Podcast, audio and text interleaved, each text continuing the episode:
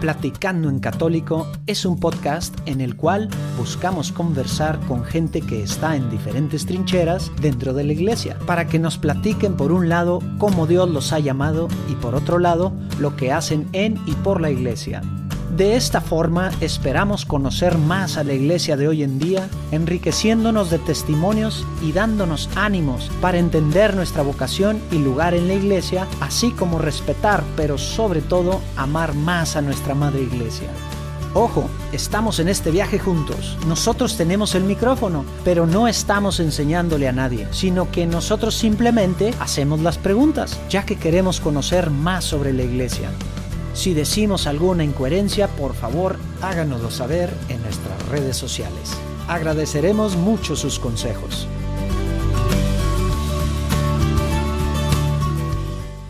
¿Cómo están amigos? Aquí les compartimos este nuevo episodio donde platicamos con Marcial Padilla.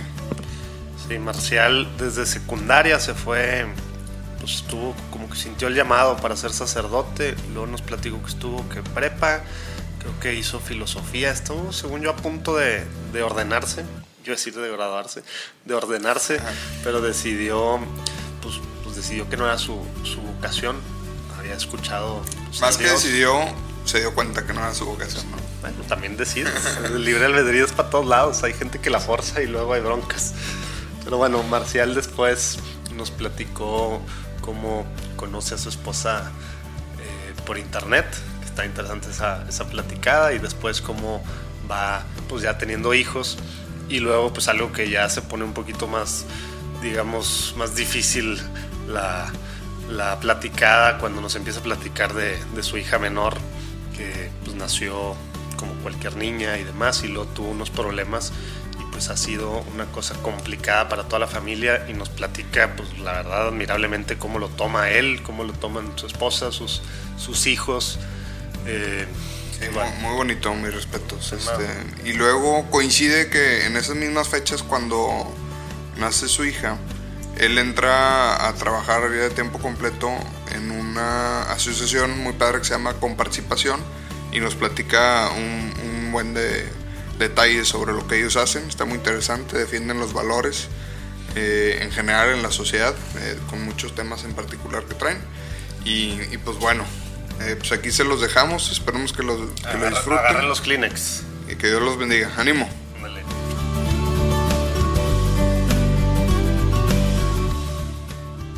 Marcial, muchas gracias por recibirnos. Eh, eh, ¿Cómo ves, o sea, ya empezó la plática un poquito antes de que empezáramos Sí, a grabar, como, pero como pues, siempre hubiéramos empezado a grabar antes, ya ¿verdad? sé, sí. Este, Aquí andamos, aquí andamos. Bueno, pues yo creo que primero, como, como siempre, lo más importante, vamos a ponernos en presencia del Señor. En nombre del Padre, el Hijo, el Espíritu Santo. Amén. Padre, te invitamos aquí a que nos acompañes, a que seas tú quien guíe esta, esta plática. Aquí estamos más de dos reunidos ante ti y quisiéramos compartir este espacio contigo y que puedas ser tú nuestro guía para eh, también poder dirigir la conversación hacia donde tú quieras. Que todo nuestras, nuestro público reciba tu mensaje y no, y no el nuestro. Y abre nuestros corazones, Señor, te pedimos para que podamos escuchar todo lo que, lo que quieres decirnos a través de Marcial, Señor. Amén. Amén. Padre, Santo.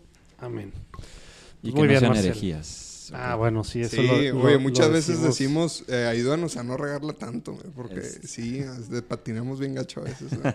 Sí, hombre, Este- porque luego empezamos como que muy así las pláticas y, y se van en temas que pues nosotros, por eso estamos haciendo esto, porque no conocemos y queremos conocer más de, de la iglesia y de todo lo que es de Dios y pues Oye, de repente y a- hablamos y- de y- temas que no sabemos tanto. Y a veces no necesariamente herejías. Ahorita en la mañana, de hecho, estaba platicando con un amigo y le digo que yo soy especialista en que estamos hablando en el podcast así en un tema muy profundo, muy padre. Y pasa una mosca y yo soy el experto en irme con la mosca, ¿no? Al tema así de Pal, pal monte. pal monte durísimo. Pero bueno, a veces, a veces este, se pone interesante a veces nada más distraigo. Pero bueno, aquí andamos. Luego vamos a tener un, un- ¿cómo se llaman las cositas esas que había antes, no? De que, eh, para pagarle, para cortar a, Sí. a la- al halo. O nada más en la edición me hacen fade out de mi voz y así. Pero bueno, ahora sí empecemos a ver. Oye, pues Marcel, platícanos para empezar un poquito de ti. ¿Quién eres? Este, ¿Por qué estamos aquí? ¿Por qué decidimos este, entrevistarte, a lo mejor un poquito desde de dónde vienes, cuántos años tienes, este, un poquito de background tuyo. Sí, sí. Soy Marcial Padilla, Marcial Padilla González. Eh, yo nací en la Ciudad de México. Es, desde muy chico me fui de la Ciudad de México. Yo hice una experiencia vocacional por un cierto tiempo para ver si eh, Dios me llamaba a ser sacerdote y, y pues no, le liber- libré a la iglesia de, de este, de ser yo sacerdote. Eh, ¿Cuánto, cuando, tiemp- ¿Cuánto tiempo estuviste? eh, fue un proceso largo, yo estuve 15 años de discernimiento. Órale. Sí, sí, sí, fue un, un proceso largo. ¿De Cuando qué años a qué años? ¿De edad o de...? Sí, de edad. De edad de los 12 a los 27. Fue, un- fue un periodo largo. Y la desde la secundaria en adelante. Eh, luego cuando... En ese periodo, en ese proceso de discernimiento vocacional, este, pues pasé por varios lugares. Estuve en México, me mandaron a España un tiempo. eh, estuve también en Roma. Ahí estudié toda la filosofía, la licenciatura en filosofía, quiero decir. Eh, y ya después concluí mi, mi proceso de, análisis aquí en la ciudad de, no en, no en la Ciudad de México. Sí, sí lo terminé en la Ciudad de México, ya me acordé. Estuve un año en Puebla, luego un tiempo en Ciudad de México, ahí terminé.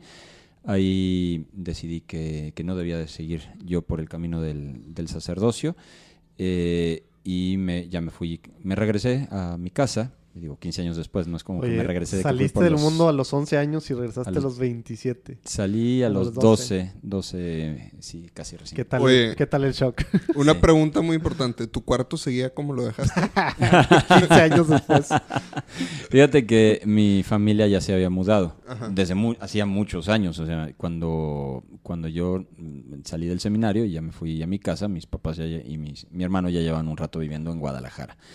Entonces, eh, No, yo- era, no era lo mismo la Ciudad de México sin ti. Mm, no, no, ni yo sin la Ciudad de México. Oye, No, no, yo estoy, yo realmente llegué muy feliz a Guadalajara. ¿Cuántos me hermanos encantó Guadalajara. tienes? Uno. Uno, Tengo un hermano, es menor que yo. Él eh, no vive en, en México, él es abogado, eh, ejerce en el extranjero. Allá hizo familia y pues él está muy bien allá. ¿no? Ah, bueno, saludos. Gracias. Sí, sí, sí, igual saludos a, a mi hermano si, si escucha esto. Ah, pues oye, haznos promoción, mándaselo para que escuche. A toda la familia, a tu hermano. Sí, bueno. Eh, y ya después eh, estudié ingeniería industrial. eh, Aquí en Monterrey. No, Ah, eh, en Guadalajara. Yo Ah, vivía en Guadalajara. eso tenía ya un, fue en tenía un presentimiento que iba a ser ingeniero químico. eh, No. Es que ha habido un patrón de ingenieros químicos. ¿Ah, y yo sí? soy ingeniero químico. Uno más, pero Lalo hace sus patrones con él y uno más. No, pero dentro de la misma raíz de los Ah, ingenieros. bueno, el padre sí, Alex, ¿verdad? el Es padre El cierto. padre Alex estudió un año o dos Un años. año y ¿verdad? medio. sí. ¿Que de, químico también? Sí, ah, sí. caray. O sea, no, no, sí es una tendencia. Eh, Eso sí, sí ya, ya es un patrón. Y este, estudié ingeniería industrial en Guadalajara. Eh, luego empecé a trabajar para eh, las áreas administrativas de los legionarios de Cristo. Este, ahí estuve un tiempo y luego empecé a trabajar en una organización que se llama Conciencia y Participación. Yo ya, ya conocía la organización, yo ya eh, apoyaba la organización, asesoraba, etcétera. Y en cierto momento la señora que fundó, porque esto lo fundó una mujer, es una señora que tiene nietos, este, tiene mm, toda una vida, etcétera, para que luego digamos que, el feminismo es, este, o más bien que el machismo limita a las mujeres. No, esta señora perfectamente encontró una manera de hacer visible la participación ciudadana, la promoción de los valores humanos fundamentales en la sociedad. Cuando esto se creció, porque creció mucho en cierto momento, ella misma mm, pues me ofreció, me invitó a, llevar la, pues la gestión de todos los días de, de esta organización y desde hace seis años estoy en comparticipación. Ahorita nos platicas un poco más, nada más regresando un poco. Entonces, tú te fuiste a los 12 años y me imagino, digo, uno quiere pensar que a los 12 años pues ya estaba súper maduro, pero a lo mejor no tanto como uno, quisiera pensar. ¿Cómo estuvo tu proceso ese de, para empezar, no, no digo el proceso vocacional, sino por qué decidiste irte y luego tu conversión aún dentro de esos 15 años o aún a lo mejor fue regresando de, de ese tiempo? O sea, ¿por qué, por qué seguir a, pues digamos, seguir siendo católico de una forma activa? ¿Cómo fue esa parte Sí. para ti? Sí, bueno, en justicia, nada más, antes de responder a esta pregunta, falta un elemento de lo que les acabo de desarrollar cronológicamente que es muy importante. Estoy casado desde hace 13 años, casi 14 años, eh, con Mayela, Mayela del Ministerio de Música GESED, es una de las vocalistas pues, históricas. Digo, hay muchas, muchas vocalistas, pero ella es de las que desde hace muchos años ha estado de vocalista no, ya en GESED. No sé si le encanta a Mayela decir esto histórica, sí, muchos años. Bueno, pues mira, ya llega un momento en el que te resignas o lo aceptas, ¿no? Ella este, eh, es de GESED, tenemos eh, tres hijos, dos, dos varones y una niña, una niña con una lesión cerebral muy severa que es una parte importante de sea de, de, la familia como obviamente de la historia personal de cada uno, ¿no? Este, por eso, antes de responder directamente a eso último que me preguntas, que sería volver a, oye, y entonces al inicio tenías 12 años, cuéntanos cómo fue eso. Creo que tenía que re, no dejar sin, sin sí, mencionar claro. eso, ¿no? Por supuesto. Eh, entonces me preguntabas, oye, y eh, eso me lo han preguntado muchas veces a lo largo de la vida, a ver qué rollo, que a los 12 años te vas al seminario, uno no sabe ni qué, ni qué se va a poner en la mañana y cómo crees que te vas. Mira, a los, mi experiencia eh, fue que a los 12 años tú puedes hacer todo lo bueno y todo lo malo que puede hacer alguien de 12 años. No vas a robar un banco, pero puedes robarle dinero a tus papás. Eh, no vas a hacerle un fraude al gobierno multimillonario, pero puedes mentir en la escuela. Eh, no vas tampoco a lo mejor a irte de misionero a África, pero puedes este, ir a comulgar en, el recreo, o puedes ir con ganas a misa el domingo. O sea, el punto es que este, existe una plenitud de amistad con Cristo o de, de presencia de Cristo en la vida en cualquier momento de la vida, según ese momento de la vida. Eh, cuando yo tenía 12 años, me invitaron a un grupo juvenil, bueno, infantil en ese caso. La verdad es que yo era, la verdad es que era bastante indiferente. No voy a decir que fuera, no fuera católico de si ir a misa el domingo, sí iba a misa, y sí iba a misa porque quería. La verdad, yo podría no haber ido a misa cuando era niño. Este era una cosa allá en mi, casa. Yo podría no haber ido a misa, yo sí iba a misa los domingos y todo, pero la verdad no, no era importante. Pero fui a ese retiro, me, me incorporé a este grupo infantil católico y dije, bueno, pues si ya me metí, me lo voy a tomar en serio, si ya estoy dentro. ¿Y ¿Querías preguntar algo? Ah, no.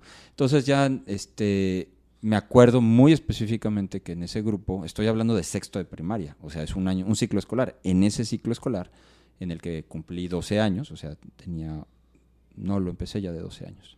Este, ah, no miento, tenía 11 y 12 años. Este, en ese ciclo escolar dije, bueno, pues sí me voy a confesar al menos una vez al mes, este, no cada seis meses o, cada, o, o nunca.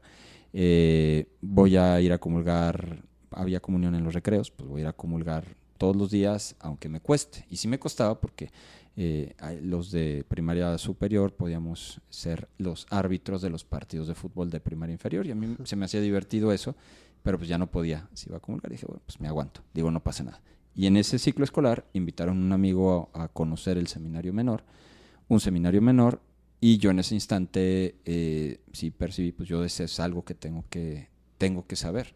Así lo vi, tengo que saber. Y muy fácil, sí me gustaban las niñas, era muy, muy a mí sí me gustaban las niñas, aunque fuera niño, pues, estaba muy creo que sí me gustaban las niñas. No tenía ningún problema con mis papás y me iba muy bien en la escuela. no estabas huyendo, estás diciendo. Sí, sí, sí, no, no, pues es, pero así también dije, no, yo quería, yo mismo me quería ver, a ver, que si no será esto algo que, que, esté escapando de algo, algo así. No, yo mismo dije, no, me daba mucho miedo, la verdad es que no tenía ganas de hacer eso.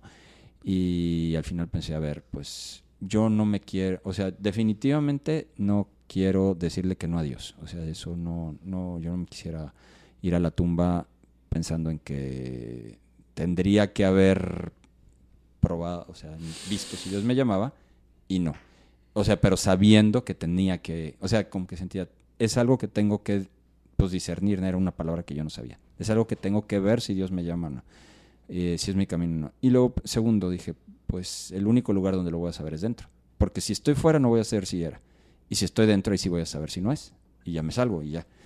Eh, y luego me decían, no, pues espérate a terminar la prepa. De hecho, un sacerdote me dijo, espérate a terminar la prepa. Un sacerdote. Y yo le dije, no, ¿para qué me hago menso? No se pueden decir malas palabras. Sí, suavecitas. sí, Pues suavecitas. le, Suavecitas, le ok. ponemos pip. Sí, ándale. O sea, pues no, digo, o sea, yo me acuerdo perfectamente que dije, ¿para qué me hago güey? O sea, este, si me espero la segunda y la prepa, voy a empezar ahí con las chavas y la fiesta y todo, y va a ser lo mismo y luego me va a costar más. ¿Para qué me hago eh, güey? Iba a decir otra. ¿Para qué me hago y después me va a costar más trabajo? Cangrejo. Sí, sí, por eso entré. Sí, por ahí, más o menos. este, entonces ya por eso entré. Y pues hice el, pues una experiencia vocacional, el tiempo que me pareció que lo tenía que hacer hasta ver si sí si, o no era algo que yo tenía que seguir.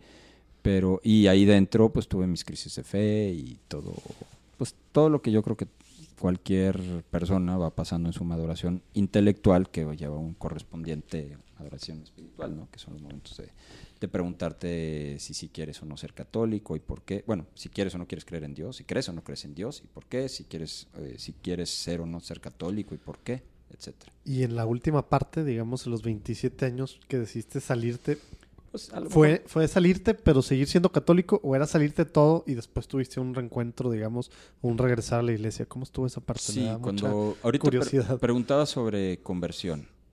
Yo no, o sea, es una palabra que la verdad descubrí después, incluso estando en el seminario y sí escuchando metanoia y todo eso, eh, no era no era una palabra que yo hubiera exactamente aplicado a, a mis algún momento de mi vida, pero ya ahorita digo sí puede haber algunos momentos como de metanoia de conversión. Este, uno fue Digo, te cuento de, de una vez te respondo de varios momentos. O sea, es que no es un momento al salir, porque no todo fue lineal.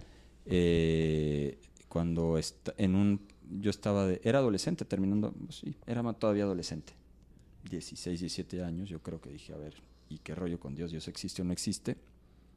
Y dije, a ver, ¿Dios existe o no existe? Eh, pues vamos a dejar que Él mueva, ¿no? Y dije, a ver, ¿Dios existe o no existe? Dije, pues yo, este es mi razonamiento, soy muy, también como eh, ingeniero o como filósofo, la verdad es que yo soy muy cuadrado y pues para bien o para mal, este, así soy, la verdad, eh, muy estructurado. muy- Pero curiosamente en este tema me acuerdo que eh, pensé, eh, a ver, yo entiendo por qué hay cosas malas en el mundo. Yo puedo hacer cualquier cosa mala. La verdad es que yo sé que puede haber cosas y personas malas, pero lo que no entiendo es por qué hay gente buena. Así, gente incondicionalmente buena. Gente incondicionalmente buena. O sea, dije, yo no entiendo por qué existe la Madre Teresa de Calcuta. O sea, puedo entender que existan gente como eh, Hitler y ellos, pero lo que no puedo entender es que haya gente como, como Teresa de Calcuta o como Juan Pablo II. Si no puedo entender por qué mis papás me quieren incondicionalmente. No puedo entender por qué... O sea, fue al revés de como la mayoría de la gente. sí, sí, dije... tu no. ejercicio mental. Sí, sí, dije... No, yo no por sé el mal, sino por el bien. ¿Por qué, por qué existe lo bueno? Si existe lo bueno es que Dios existe. Y si Dios existe, pues existe todo. No existe un ratito sí, un ratito no. Y ya. Ese fue un primer momento, ¿no? Y, y era como en el... O sea, ya moviste Dios, ya significa...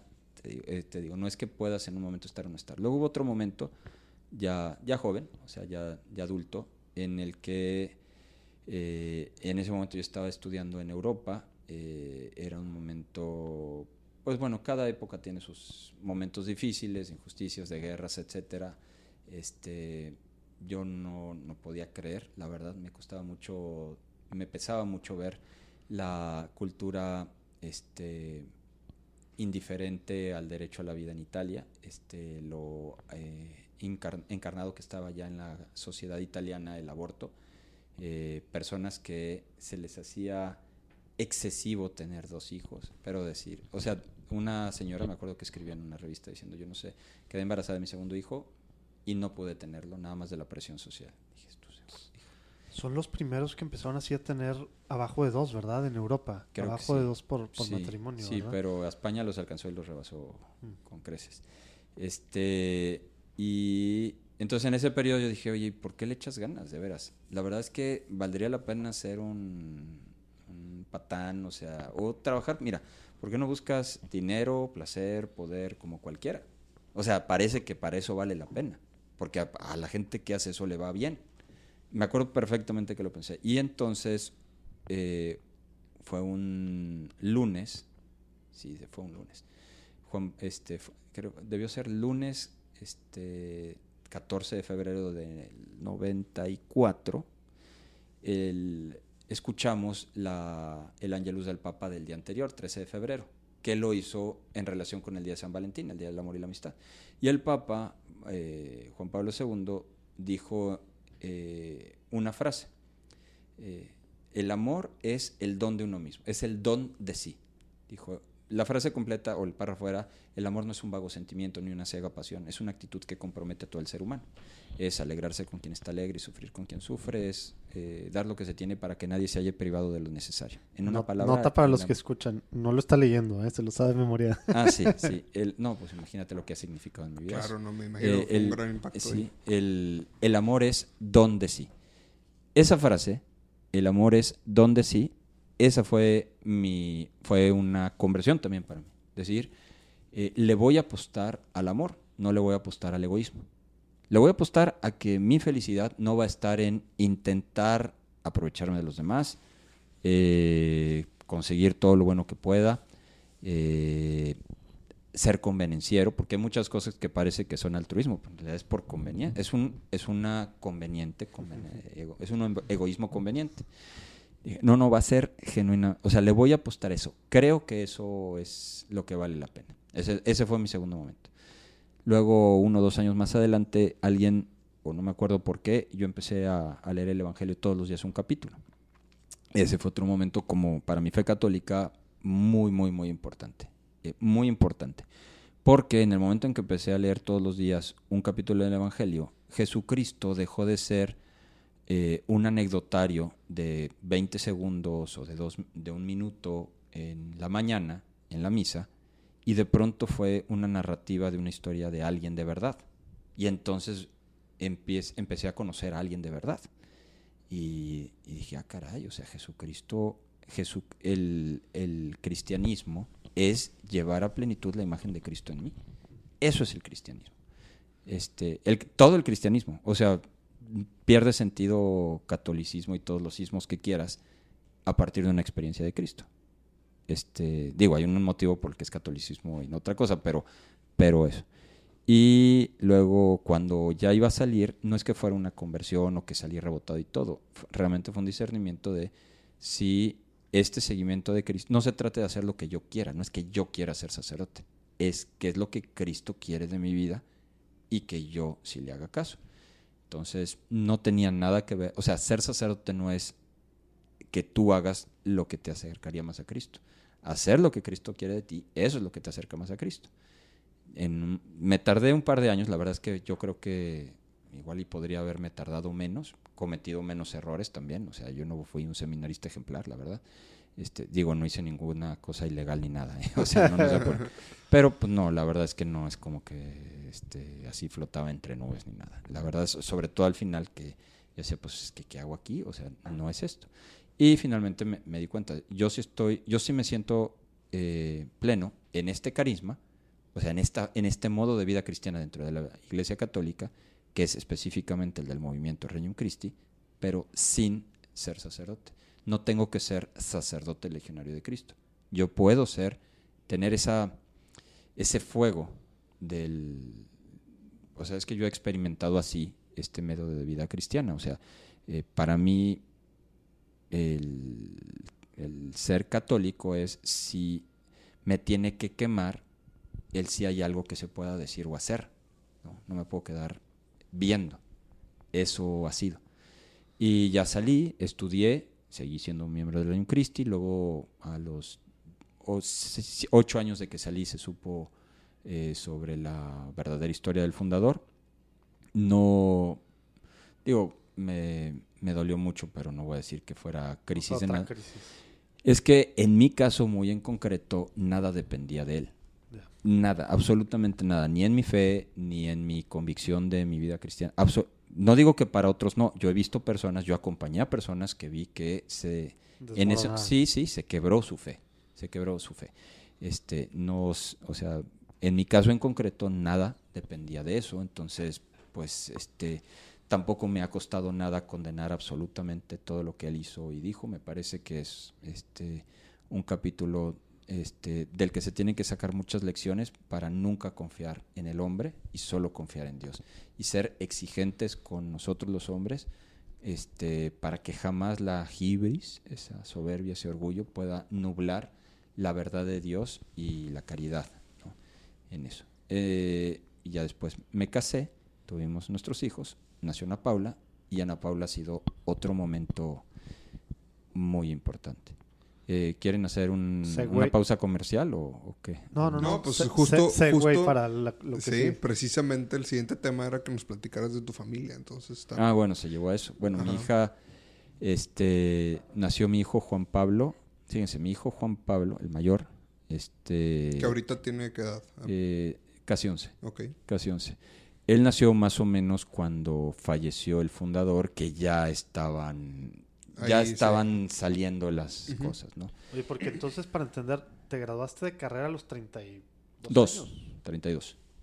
Sí, ¿por qué? Porque cuando yo salí, eh, yo quería estudiar una carrera civil, este, No distinta. nomás quedarte con licenciatura en filosofía. filosofía. Digo que está bien, no digo que esté mal, pero yo quería tener. Una- Tenías esa inquietud, claro. Sí, sí, sí, sí, Sí. Y dije, pues, me- mi familia me podía apoyar en eso. Este, o sea, sí se podía, que ellos me... ¿Y estudiaste en Guadalajara? Estudié en la Panamericana de Guadalajara, Ajá. del Opus Dei. Estoy muy agradecido porque yo entiendo perfectamente que en una universidad católica, eh, con mucho o sea, con mucho interés en ser muy fiel al magisterio de la iglesia, a la doctrina de la iglesia, este, pues hubieran dicho, a ver, eh, este es un ex seminarista y no sabemos, de, de- o sea, no nos vayas a meter aquí alguna idea extrañas de la fe o de, o de algo, pero no, no, no. Yo fui, recibí muchísimo aprecio y aprecio mucho al, la al- UP. los- a la UP y a los miembros de la obra que con los que conviví en ese periodo, mis compañeros numerarios, mis compañeras numerarias, que nunca decían que son, pero pues obviamente a 8 kilómetros de distancia tú sabes que son. Este, bueno, pero cuando, después de, bueno, estuve, salí, estudié cuatro años de, de- cinco años de ingeniería, me casé.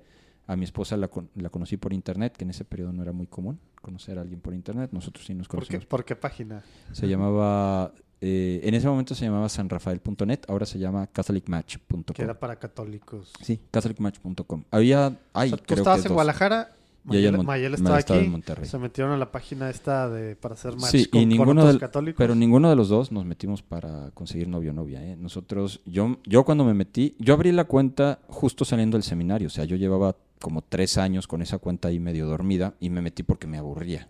O sea, dije, ¿dónde platicas con gente? Ajá. Este, Católica. Pues porque también es, obviamente, es, eh, tiene ciertas eh, eh, retos esa reinserción social, ¿no? Sí, o sea, porque claro. pues obviamente tu grupo de amigos que cárcel. dejaste a los 12 años y bueno, o sea, y- mis claro. amigos además estaban en otra ciudad. No, Claro. yo llegué Ah, en claro. frío. aparte, ¿no? Sí. No, no, bueno, puede ser toda una historia, pero sí. sí. Sí, eso se podían ir horas aquí. Sí, Luego nos sí. echamos unas chéves. Ándale. Ah, ya te tomo la palabra. ¿eh? este, de las artesanales aquí que se van a Ándale, hacer. el ya, buen- no se diga. bueno, auditorio, pues esperamos que hayan disfrutado el podcast. Nos vamos a- por la chévere. Ah, no y Este- no, salí, nos conocimos, nos casamos. Este, después de la carrera, yo seguí Oye, trabajando. a ver, pero ya, Sí. ya que sacaste eso tienes que dar más información. ¿Cómo estuvo el tema del de ¿Del que por, por internet y luego cuando decides por alguien que conociste en internet? ¿Estás hablando hace cuántos años fue? ¿15 años? Mm, a ver, fue en el 2002. Pues sí, 17. 16. O sea, De que ¿Cómo vamos, decides- vamos a Monterrey. vamos ¿cómo a así es en el Monterrey. 2002 comprar un vuelo porque conociste a alguien que no sabes ni idea? No, de- no, no fue así, eh. No fue así. O sea, yo en el año 2000, recién saliendo del seminario, abrí una cuenta en una página de internet que era de para, pues según yo, para conocer gente católica, no para ser una novia católica, o para ser un novio. O sea. Este, me, no me divir- no me gustó porque me echó los canes una peluquera de Los Ángeles. Y dije, no, no soy por ahí. O sea, no era mi intención y ahí murió. Como a los dos años y medio, me escribió Mayela. Ella me escribió Ah, diciendo, ya tuvo "Oye, la iniciativa. Ah, Ella fue la primera que se comunicó porque me dijo, oye, vi algo en tu perfil que me interesó. Este, de hecho, eh, debo decir y honrarle, según términos este, conocidos, debo honrar en ella que este, yo había puesto en mi perfil, soy una persona normal que quiere hacer en, quiero en mi vida hacer lo que Cristo, quiero eh, eh, hacer lo que Cristo quiera de mí en mi vida. Eso es lo que puse. Y es la verdad, para mí eso es, el, eso es la fe. Honestamente es eso, llevar a plenitud la imagen de Cristo en uno.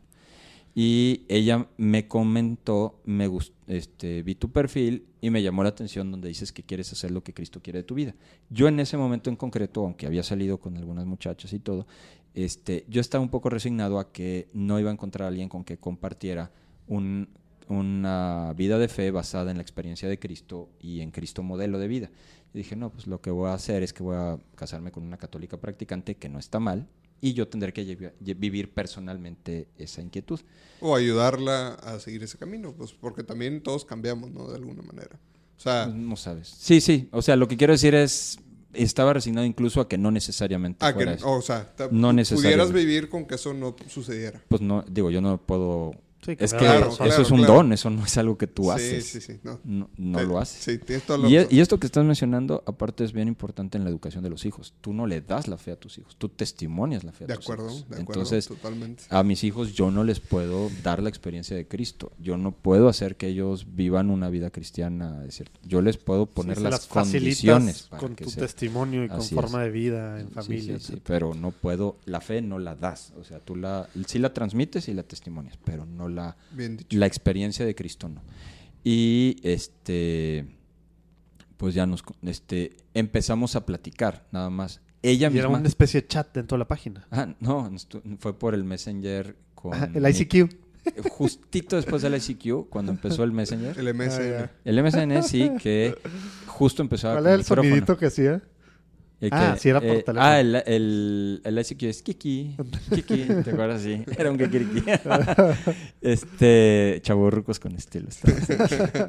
y este, ahí empezamos a platicar. eh, digo, tantito escrito. Me gustó mucho que ella tenía buena ortografía y redactaba bien. No es broma. A mí no me gustaba Tenía bonita K letra. con K o K con K y esas cosas. A mí no. A mí sí me gustaba alguien que escribiera bien, que se expresara bien. Ella se expresaba bien. Este, empezamos a usar Messenger con micrófono, pero apenas empezaba. Digo, ahorita es de...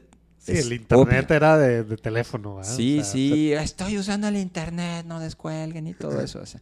Entonces, la primera vez que hablamos, la primera vez que hablamos, hablamos de 10 de la noche a 3 de la mañana. Me acuerdo perfectamente. Wow. Sí, y me acuerdo muy bien porque fue una conversación donde yo dije, de esta chava voy a ser amigo toda, toda mi vida. No, o sea, y no, no pensé me voy a casar con ella, nada. Dije, de esta chava voy a ser amigo toda mi vida. Es un hecho. Y seguimos platicando, llegó un momento en el que yo sí me cuestioné, dije, a ver, estoy hablando horas con alguien que está en, otro, en otra ciudad y pues a veces voy al cine y todo con alguien que está aquí. No tenía novia. Pero sí dije, voy a- si voy a quedar de novio, pues no puedo andar con dos frentes, ¿verdad? Entonces, este, pues quise conocer a Mayela en persona. Nos conocimos en Ciudad de México. Ella fue a, a una obra de teatro. Yo fui a ver a mi hermano que vivía allá. Ahí nos conocimos. Me gustó también, que tiene que, o sea, tiene que haber química física.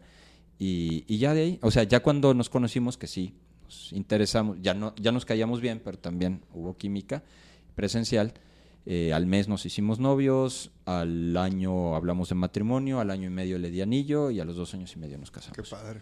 Sí, sí, es igual, sí, re- resumiendo. Bueno, no tan resumido, pero porque ustedes me están preguntando, yo estoy Sí, contestando. ok, relájate. porque- Sí. Soy, soy Entonces, nace tu primer hijo, Juan Pablo, nos comentaste. Hace 11 Nació. Juan Pablo hace 11 años casi.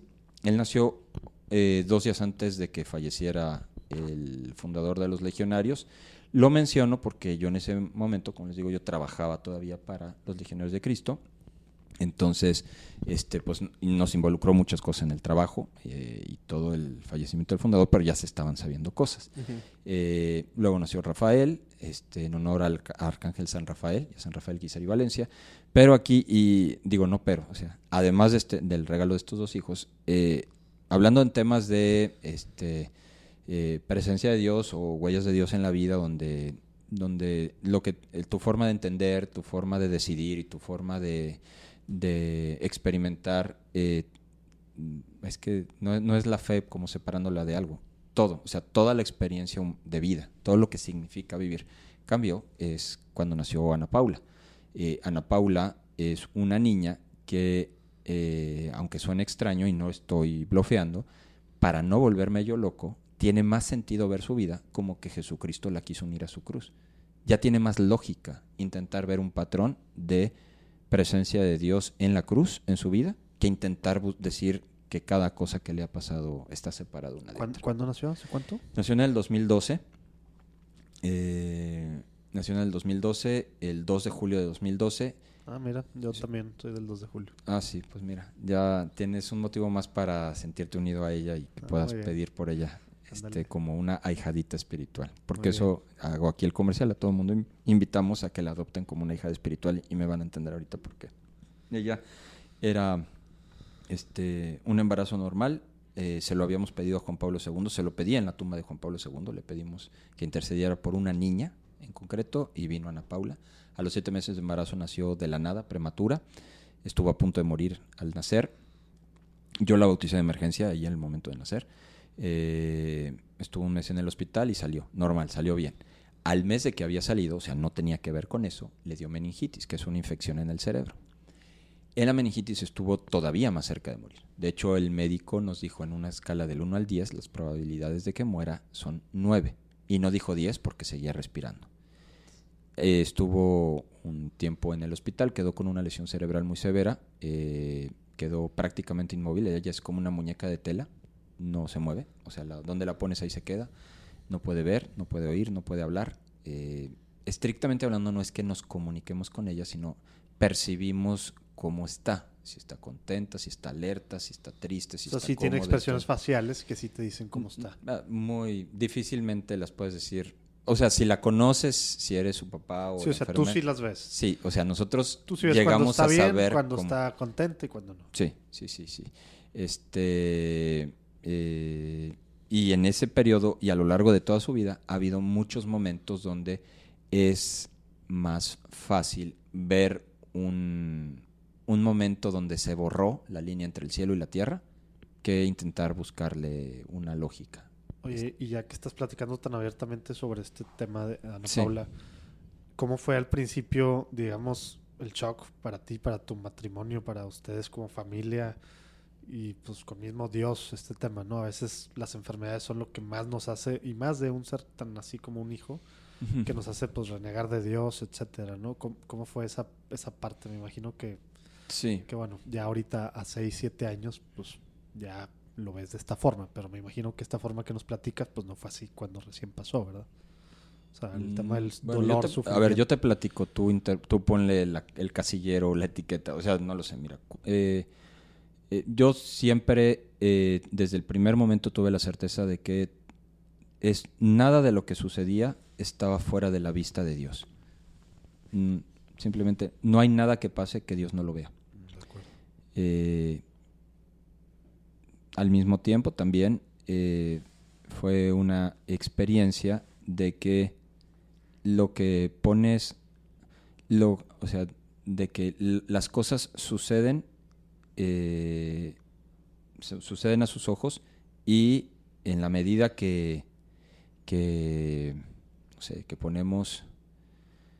Es que ahorita ya no me acuerdo, no era esta la formulación que yo tenía en ese momento, pero la formulación que tengo ahora sería esta. Tanto como aceptas, es como puedes colocar tu anhelo ante el Señor. Es exactamente en proporción idéntica. Eh, como aceptas la voluntad de Dios, tú puedes anhelar el milagro. Exactamente lo mismo. Si tú aceptas absolutamente, puedes anhelar absolutamente el milagro. Eh, y, aceptamos de Dios lo que nos da como nos los da. Eh, ahora, el sufrimiento de un hijo es indescriptible. No hay palabras humanas para describir. Es, si tuvieras que decir el infierno, dices, no, el infierno es mejor que esto.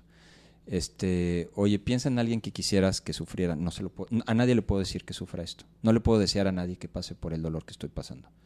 Es tener miedo todo el tiempo. eh, es, es indescriptible. Es indescriptible. Eh, ahí te das cuenta de que la fe es un don. ¿Y por qué? Pues porque no sabes por qué la tienes.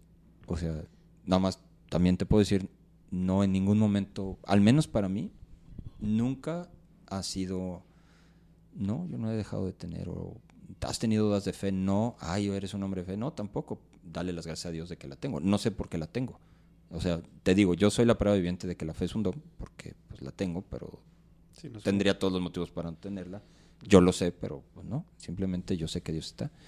Me decía una vez un sacerdote, ah, sí, le, le- también le dije, ¿sabe cómo es la fe en este momento? O sea, justo el momento de mayor crisis este, de salud de Ana Paula y todo. Le dije, ¿sabe cómo es la fe ahí? Es como estar a 10.000 metros bajo el agua, todo está oscuro, todo está frío, y lo único que sabes es que no te has ahogado.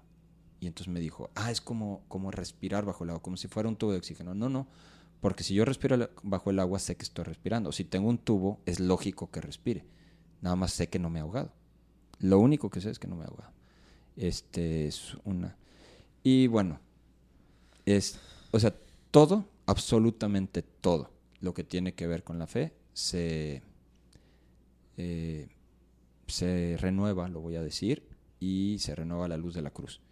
Eh, yo no digo que esto que voy a mencionar ahorita, voy a pronunciar ahorita, tenga que ser para todos o para otros, o que siempre vaya a ser así. Yo te estoy diciendo que es lo que experimento. O sea, eh, de pronto para mí este, quedó muy, muy visible y muy a mano la, experiencia de, de, Cristo crucificado de la creación herida por el mal, la huella del mal en el mundo. Un bebé no tendría por qué sufrir y las cosas no son como deberían de ser.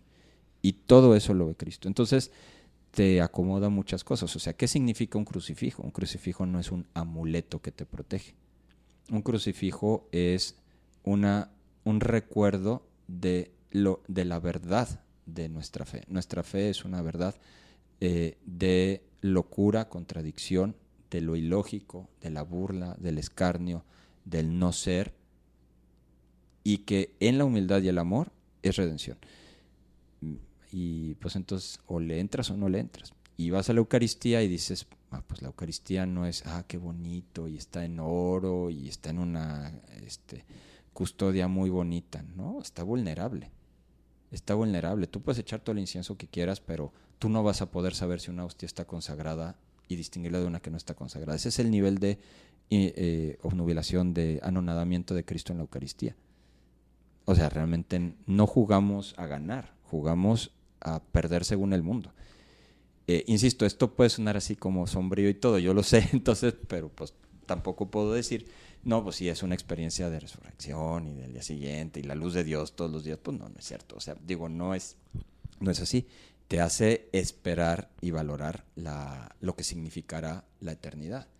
¿No? Este, eso es lo que les puedo decir. Entonces, Ana Paula. Ah, y aparte resulta, luego esta niña, Ana Paula, desde el inicio eh, yo tuve la certeza, como les digo, de que lo que se pone con amor ante Dios, eh, a Dios lo rinde, lo dobla, Dios no se puede resistir. Entonces dije, pues vamos a echarle un montón, al cabo que lo dijo. En las bodas de Caná dijo, hagan lo que les diga, y si sí lo hicieron, entonces se hizo vino. Y luego este, llegó la sirofenicia, oye, cura mi hija, pues es que tú no eres judía. Este, ay, bueno, pero este, por favor, no se le da el pan a los perritos. Bueno, señor, pero de perdía las migajas, también los perritos comen. Ay, mujer, me encontraste por dónde. Y le da el milagro.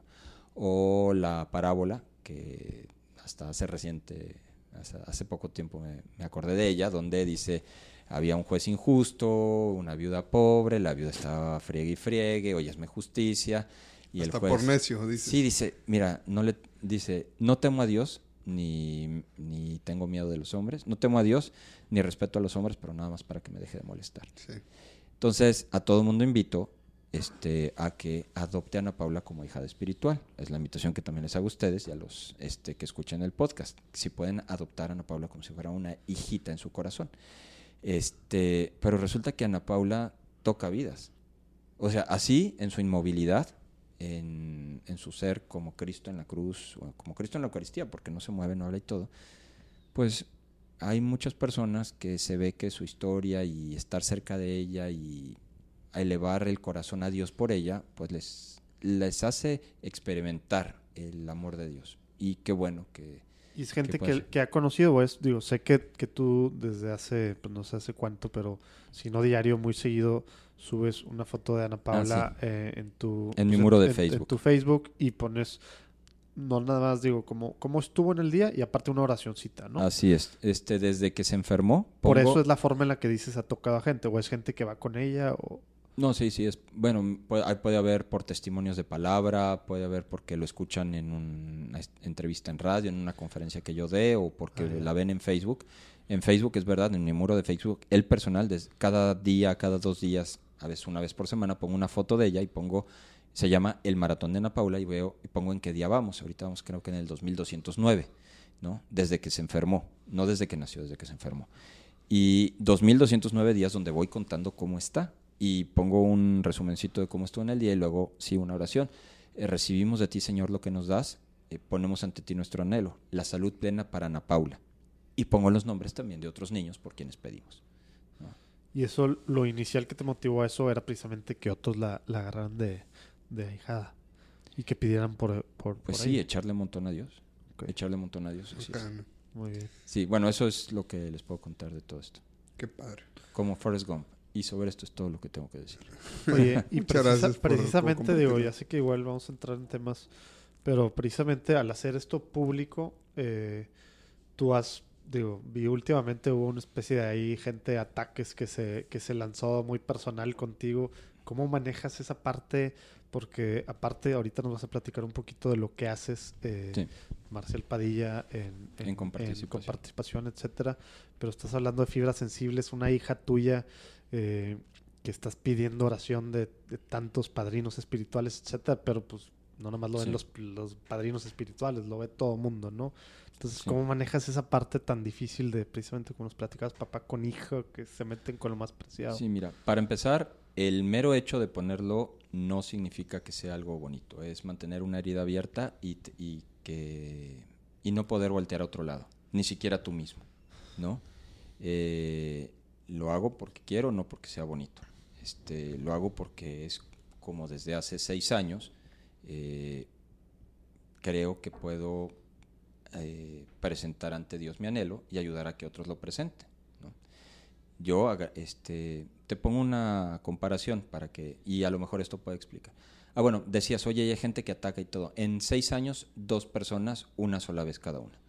Una vez una persona este, utilizó la publicación para decir que, cómo me atrevía yo a estar en contra de un grupo de la sociedad si tenía una hija enferma. Fue la única vez que mencionó. Y luego en ot- hace otra vez, otra, hace, eso hace como un mes, dos meses, un muchacho, debía de ser adolescente, adulto joven, este, dijo que qué ironía o qué incongruencia que yo utilizara la biología y los argumentos racionales para ciertos temas y luego le pidiera a Dios la salud de mi hija, ¿no? que yo era un hipócrita. Este, ante esas dos cosas, este, bueno, la verdad es que el mismo Dios que hace que gire la tierra es el Dios que da la salud. Por eso no hay ninguna hipocresía, al contrario, es todo lo lógico del mundo que yo diga que la tierra es redonda porque la tierra no es plana y que le pida al Dios que se le ocurrió que la tierra es redonda que si puede curar a mi hija. Es lo mismo. Digo, para mí no es problema. Nunca fue- no era problema de todas formas.